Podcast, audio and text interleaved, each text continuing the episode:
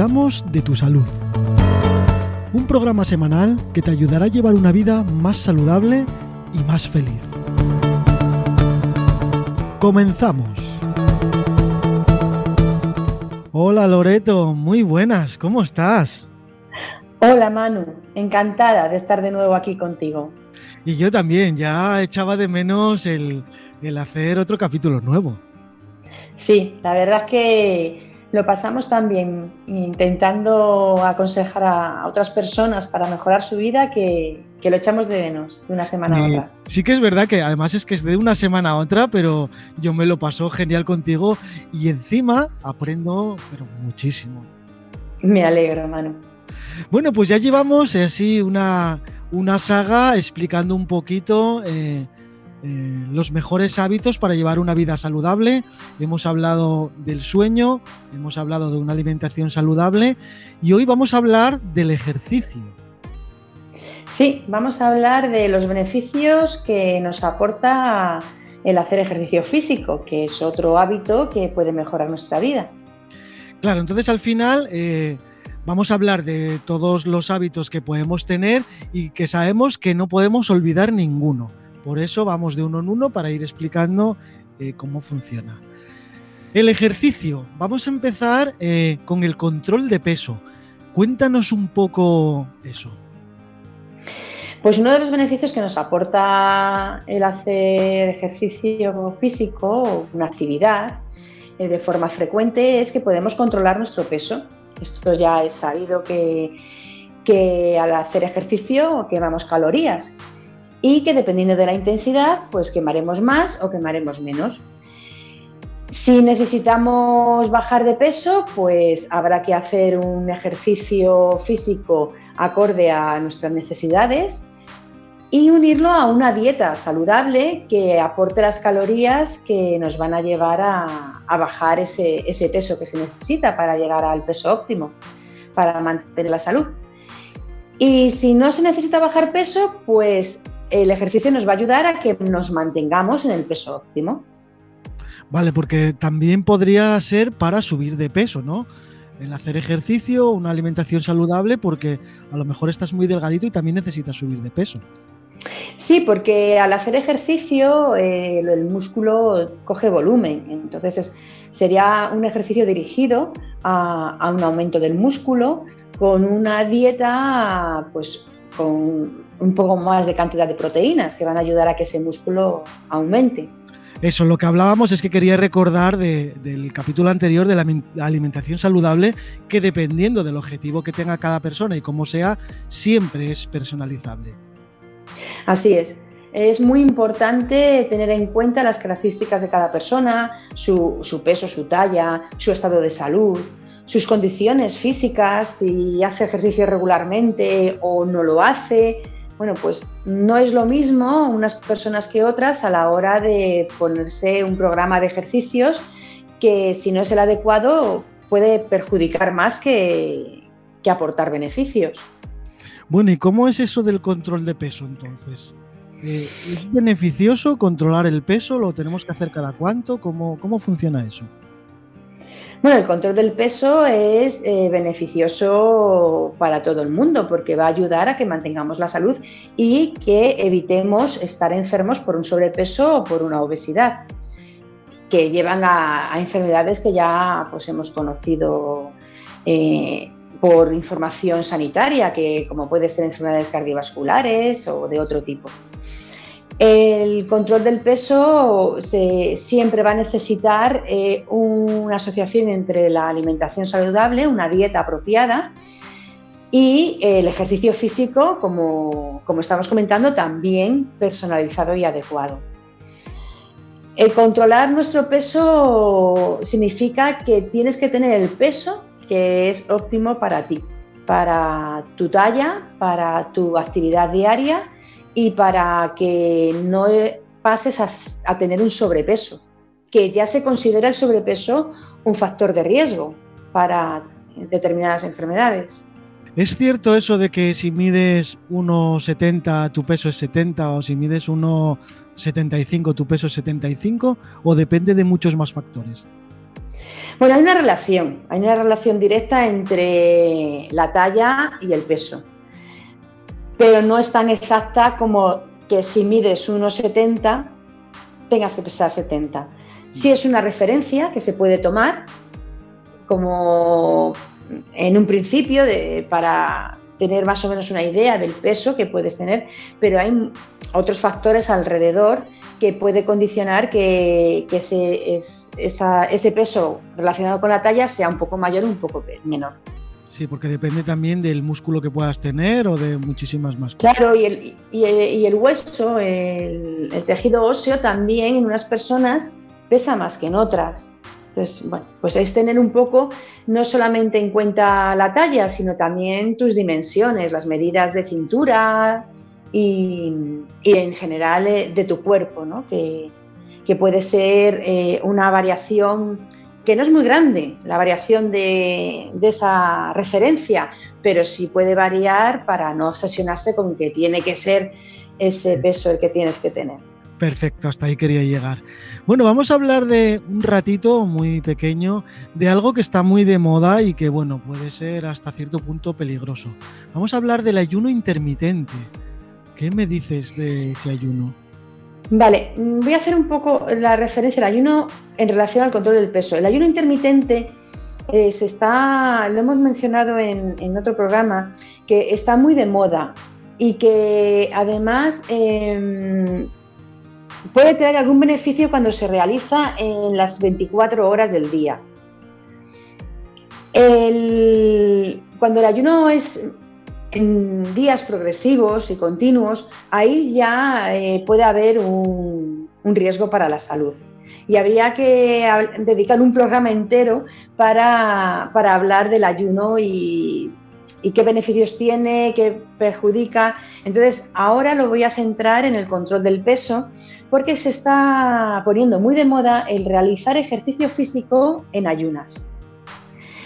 Y es muy importante indicar que no es beneficioso para todo el mundo y puede traer consecuencias importantes a nivel de, no tener una salud adecuada en un futuro. El realizar ejercicio en ayunas hace que el cuerpo recurra a unas rutas metabólicas que no son las normales. Es verdad que si tú eh, estás haciendo ejercicio en ayunas, eh, y no hay hidratos de carbono de los que tirar para consumir y, producir energía, va a ir a, a, la grasa como fuente de energía y va a, consumir grasa. Pero claro, ahí alrededor hay una activación de otras rutas metabólicas que pueden llevar a perjudicar la salud. Entonces, se está viendo que para ejercicios de fuerza y de resistencia no es bueno realizar un, ayuno, eh, realizar ejercicio en ayunas. Para personas que no están acostumbradas a realizar deporte tampoco es bueno, las personas que comienzan. Y para determinados deportes tampoco. Lo único que se ha comprobado en estudios es que hay un beneficio en deportistas de alto rendimiento. En esos eh, deportistas sí, ha, habido un estudio en el que se ha visto que hay un mayor rendimiento físico y que no es tan perjudicial. Pero en el resto de los deportes todavía no hay evidencia de que sea beneficioso. Eh, la teoría es que vale que consumes grasas, pero hay que tener en cuenta otras reacciones bioquímicas que se producen en el organismo y que fuerzan al organismo eh, a, mecanismos de, urgencia que no, que no son los adecuados para, para un equilibrio funcional. Claro, entonces esto del ayuno, como no vale para todo el mundo, porque bueno, ya no, ya no es solo todo eso, sino también influye la ansiedad, influyen muchas cosas el, no estar comiendo durante ese periodo. Eh, yo quiero recalcar, según lo que tú has dicho, que si alguien quiere hacer ayuno, que acuda a un profesional y que se lo recomiende personalmente, que no tome la decisión de decir, bueno, voy a hacer ayuno porque me da la gana y luego encima voy a hacer ejercicio, porque eso tampoco es muy saludable. Sí, sí, eso no es nada saludable y es de riesgo, es una práctica de riesgo. Hay que estar muy informado y ver si eres la persona adecuada para poder llevar ese ayuno, porque es que hay personas que no lo pueden llevar. Y luego si tienen alguna enfermedad tipo diabetes, pues es impensable que haya un ayuno y ejercicio físico, porque ahí ponen en riesgo su vida. No se puede jugar con la salud. El ayuno puede ser beneficioso, pero hay que mirar muchísimas cosas antes de tirarse ahí a hacer lo que, lo que nos dé la gana o lo que hayamos escuchado. Sí, sí. Esto pasa con, todas las dietas que, están de moda. No todo el mundo las puede hacer y hay algunas que verdaderamente ponen en riesgo la vida. Sí, yo no nombro ninguna, pero conozco a algunas personas que han estado malitas, malitas en el hospital por, por hacer una dieta de estas. ¿eh? Sí. Sí, todo es muy guapo, te venden ahí unos zumos y unos polvos para sustituir comida y no sé qué, y al final eh, puede ser muy, muy perjudicial. Así es, Manu. Se están dando muchos casos que acuden a urgencias en, situaciones eh, graves. Bueno, ahora que dejamos aquí el ayuno, eh, háblanos un poco de la prevención de enfermedades. Pues el realizar ejercicio físico ayuda a prevenir, enfermar de muchas enfermedades, no solo de una. Em, y ayuda además al tratamiento de enfermedades que ya se pueden tener. Cuando se realiza ejercicio físico se, liberan sustancias, el músculo libera sustancias al torrente sanguíneo que ayudan a que se autorregulen los diferentes sistemas orgánicos. Entonces ayuda al sistema nervioso, ayuda al sistema óseo, que lo fortalece, ayuda al sistema muscular, que coge fuerza, resistencia, también ayuda a que se puedan prevenir enfermedades cardiovasculares y enfermedades neurodegenerativas. Porque al final eh, está fortaleciendo y regulando eh, todos los sistemas del organismo.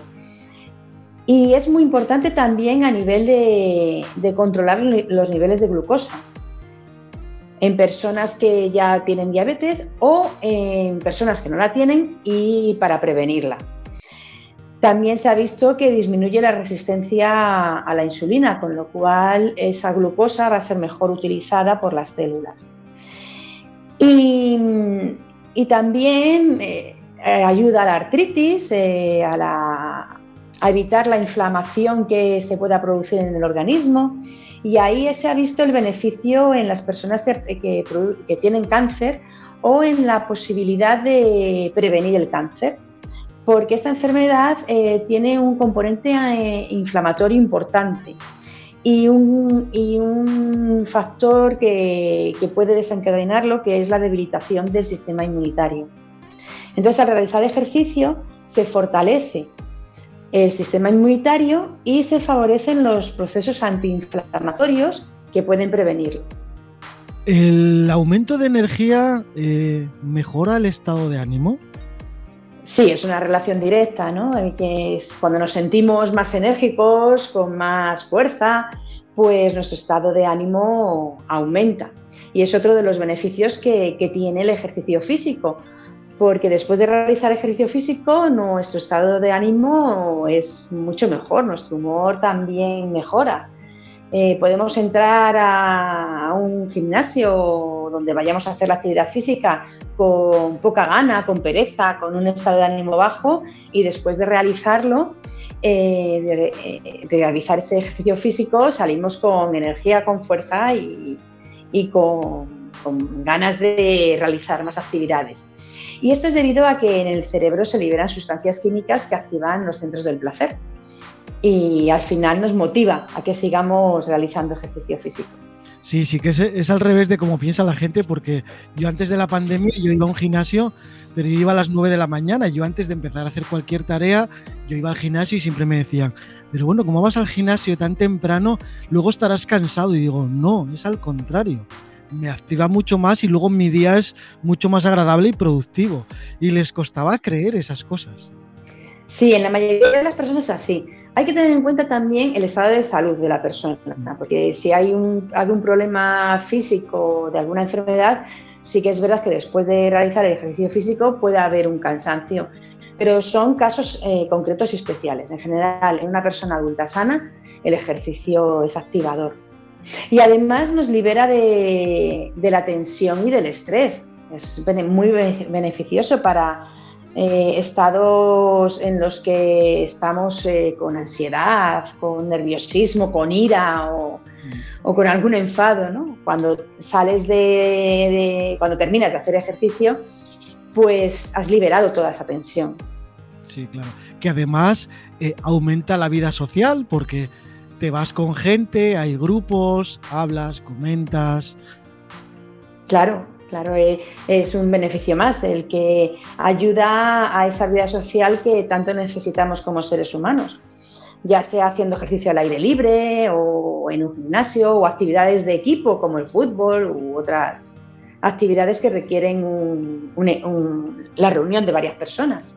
Sí, que cada persona puede escoger el ejercicio que quiere. No hace falta ir a un gimnasio, ni hacer zumba, ni hacer bicicleta, ni de cada uno que escoja lo que más le guste, ¿no? Eso es. es. importante hacer un ejercicio con el que disfrutes, para que así tampoco te desmotives y al final lo dejes.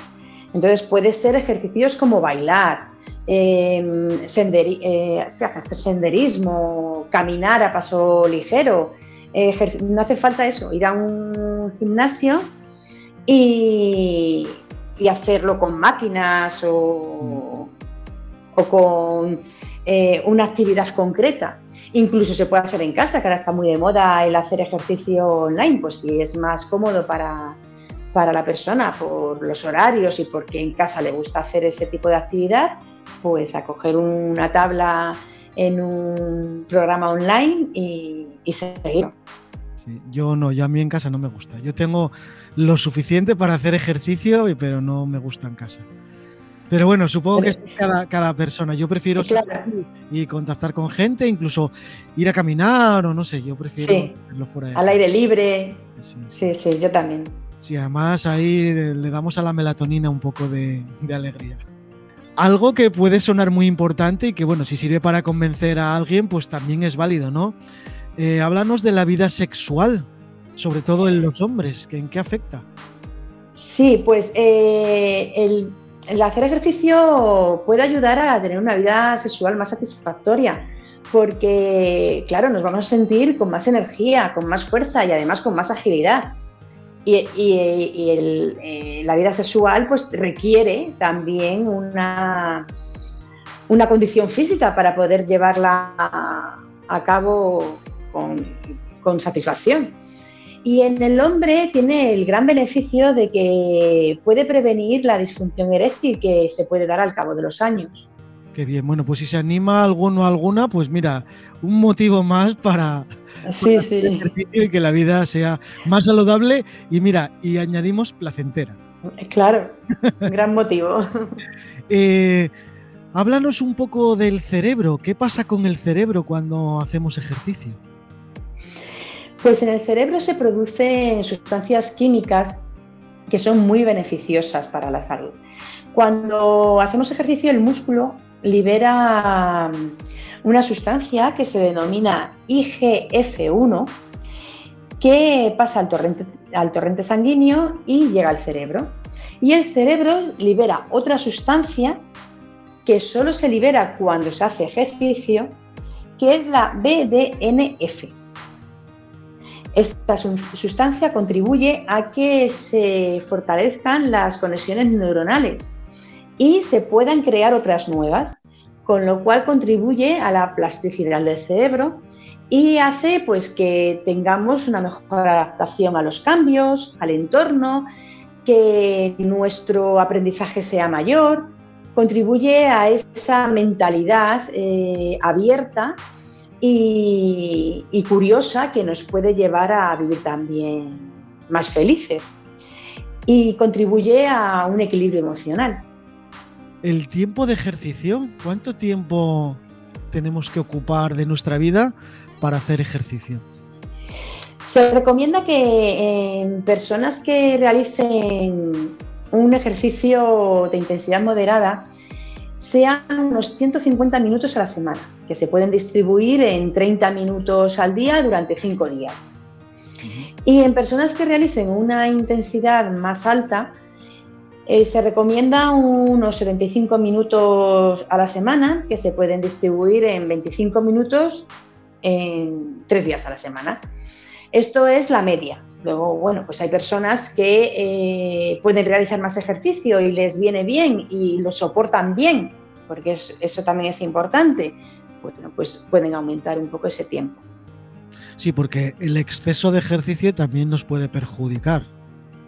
Claro, el exceso de ejercicio sin un control, sin tener alguien detrás que te esté diciendo qué hacer con ese exceso de ejercicio, como pasa en el, deporte de alto rendimiento, mm, puede ser perjudicial. Es decir, si nosotros nos pasamos de ejercicio sin ningún control y sin ningún asesoramiento, también vamos a poder tener problemas de salud porque estás forzando al organismo a algo que, no es bueno para ti. Entonces, si alguien quiere pasar a ese nivel, tiene que ser ya con un entrenamiento guiado y asesorado. Claro, de ahí que la gente coja recetas de personas que están haciendo deporte de alto rendimiento y piensen que les va a funcionar a ellos cuando realmente no es así. No es así, si además eh, empiezan con ese tipo de ejercicio de primeras, además de, desmotivarse, porque claro, van a terminar exhaustos, van a terminar agotados, eh, con mareos, mal, su cuerpo no va a estar en condiciones de soportarlo, eh, mm, pues pueden poner en riesgo su salud y al final no, no va a ser nada beneficioso. Empezar a hacer ejercicio lo tenemos que hacer como con la alimentación, ir cambiando los hábitos poco a poco. Sí, hay que empezar poco a poco si empiezas de nuevas o si haces un, ejercicio de baja intensidad, no pasar de repente a hacer ejercicios de alta intensidad, porque además puede haber mm, desgarros musculares, puede haber mm, problemas físicos porque tu cuerpo no está preparado para ello. Entonces, lo mejor es empezar poco a poco e ir viendo qué es lo que tu cuerpo soporta. Y, y además vas, vas a ir aumentando, porque si lo haces poco a poco, tus músculos y el resto de tu organismo se va a ir acostumbrando y poco a poco se va a ir adaptando, con lo cual cada vez vas a poder subir más. Si tú de repente pegas el salto a hacer algo con mayor intensidad, por lo que he comentado, no te vas a encontrar bien e incluso puede llevar a que lo dejes. Pues nada, tomar nota de estas cositas porque, bueno, no hay que hacer nada así de un día para otro, de repente, ni forzarse, ir cambiando hábitos poquito a poco. Si eres sedentario y no te mueves de casa, pues yo me imagino que con empezar a salir a dar una vuelta y al día siguiente pues la haces un poquito más y bueno, otro día sales a caminar a otro sitio, yo creo que así poco a poco funcionaría, ¿no? Al final ya harás lo que tengas que hacer. Así es, Manu, empezar poco a poco, como comentas, pues puede ser eh, caminar, puede ser subir y bajar escaleras, hacer flexiones, eh, algunas abdominales eh, pues con las piernas, subir y bajar piernas. si es una persona que le cuesta mucho hacer ejercicio, pues empezar con 15 minutos al día. Cosas que sean sencillas y que no supongan un estrés ni para el cuerpo ni para la mente. Sí, que estos ejercicios que encontramos por ahí en revistas, en tablas, ejercicios sencillos, digo, ¿eh?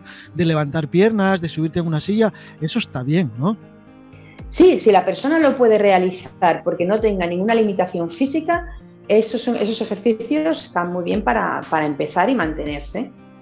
Y, y, hay que tener muy en cuenta lo que comento del estado de salud, porque habrá personas que no puedan realizar algún tipo de ejercicio concreto, pues tienen que consultar con su médico a ver qué es lo que pueden hacer o no pueden hacer. Cuando una persona ya es obesa, ya estamos hablando de mucho peso, eh, deberían acudir a un especialista primero, ¿no? Sí, es importante que haya un seguimiento médico y, y, nutricional, porque la persona que es muy obesa ya tiene un acúmulo de grasa importante. Y normalmente intentan perder mucha grasa de repente. Y tampoco, tampoco es bueno porque en la grasa también se acumulan muchos tóxicos. Entonces, si tú pierdes mucho peso de repente, en una semana, en un mes, 20 eh, kilos, porque has dejado de comer, porque tienes un ayuno que no está vigilado, porque pues esos tóxicos que están en la grasa se pueden liberar a la sangre y te pueden producir problemas. Entonces no es tan sencillo eh, el tema de me sobran 30 kilos y de repente me pongo en un ayuno tremendo, hacer mucho ejercicio, que vas a quemar mucha grasa pero eso lleva unas, reacciones bioquímicas que hay que tener en cuenta y hay que estar vigilado. Y el estrés al que sometes el organismo. Yo siempre digo cuando la gente me pregunta, bueno, antes cuando estábamos en el gimnasio, ahora ya no, con la pandemia no es tan como antes, yo siempre decía que lo bonito cuando quieres bajar de peso es mm, adelgazar 2-3 kilos al mes sería lo ideal, poquito a poco, despacio, cambiando hábitos, haciendo las cosas sin estresarse y poquito a poco. No hace falta ponerse con un cuerpazo en un mes, sino tiene que ser en un año y si hay que hacerlo en dos, en dos. Claro, dependiendo de los kilos que te sobren, pues así tardarás en perderlo, pero es muy importante lo que acabas de decir, hacerlo poco a poco, que al mes, bueno, pues sí, dos, tres kilos eh, es lo óptimo porque el cuerpo le da tiempo a acostumbrarse a esa pérdida de peso, se va, se va estructurando todo el, organismo al nuevo peso, porque también la piel tiene que volver a su sitio, si tú adelgazas de repente la piel se va a quedar flácida. Bueno, pues todo tiene su tiempo y tiene su ritmo.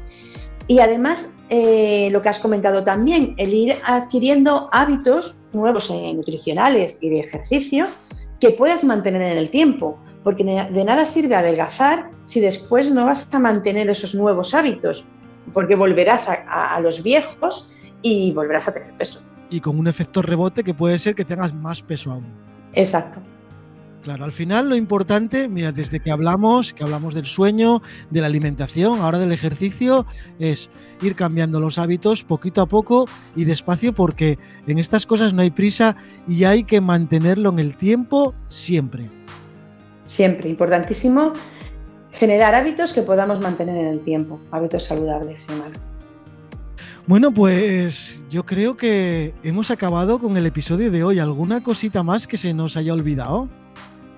Bueno, un resumen para que se quede en la mente de, las personas que nos escuchan. Y es que el realizar ejercicio físico tiene beneficios tanto a nivel de nuestro cuerpo, de nuestro organismo, como a nivel mental, como a nivel de emocional, porque nos va a ayudar a evitar enfermedades y nos va a ayudar a equilibrar nuestras emociones y a que nuestra mente también esté más activa y evite enfermedades de neurodegenerativas. Bueno, pues ha sido un episodio que me ha gustado mucho, porque bueno, yo a mí el deporte me gusta mucho, el hacer ejercicio también, y durante la pandemia pues nos ha dado bastante fuerte en general a todos y nos hemos descuidado, bien sea por la ansiedad o bien sea por la situación, por lo que sea. Y con todos estos consejos puede ser un poco más fácil empezar eh, una nueva vida con nuevos hábitos, tanto saludables de alimentación como de descanso, como, como de ejercicio. Sí, esperemos que, con, con, lo que hemos aconsejado en el programa se motiven aquellas personas que, que todavía no han iniciado su vida activa con el ejercicio o las que lo han dejado que vuelvan a retomarlo. Bueno, pues nos ha salido también eh, eh, el tema del ayuno, que es muy importante también. Haremos un programa eh, solamente del ayuno. Si algún oyente quiere que hagamos algo, que nos dé la sugerencia, puede dejarlo en nuestras redes sociales o, en los comentarios del episodio. Loreto, ¿cómo, ¿cómo podemos encontrarte para consultarte cualquier cosita? Como siempre, Manu, en mi blog consejoysalud.es, en el que en el apartado de contacto hay tres formas de contactar conmigo. Por WhatsApp, por mail o por el formulario. Y yo estaré encantada de poder resolver las dudas que, tengan o de hacer un programa, eh, como has comentado, sobre algo que les interese. Bueno, pues nada, y si queréis también podéis contactar con la radio a cualquiera de las redes sociales, por teléfono, por WhatsApp, que yo le pasaré la sugerencia, la pregunta a Loreto y ella os responderá de la misma manera. Eh, Loreto, como siempre, ha sido un placer. Me ha pasado volando este ratito contigo. Espero verte la próxima semana. Gracias, Manu. El placer es mío. Hasta la semana que viene. Gracias a ti. Hasta la semana que viene. Chao. Chao.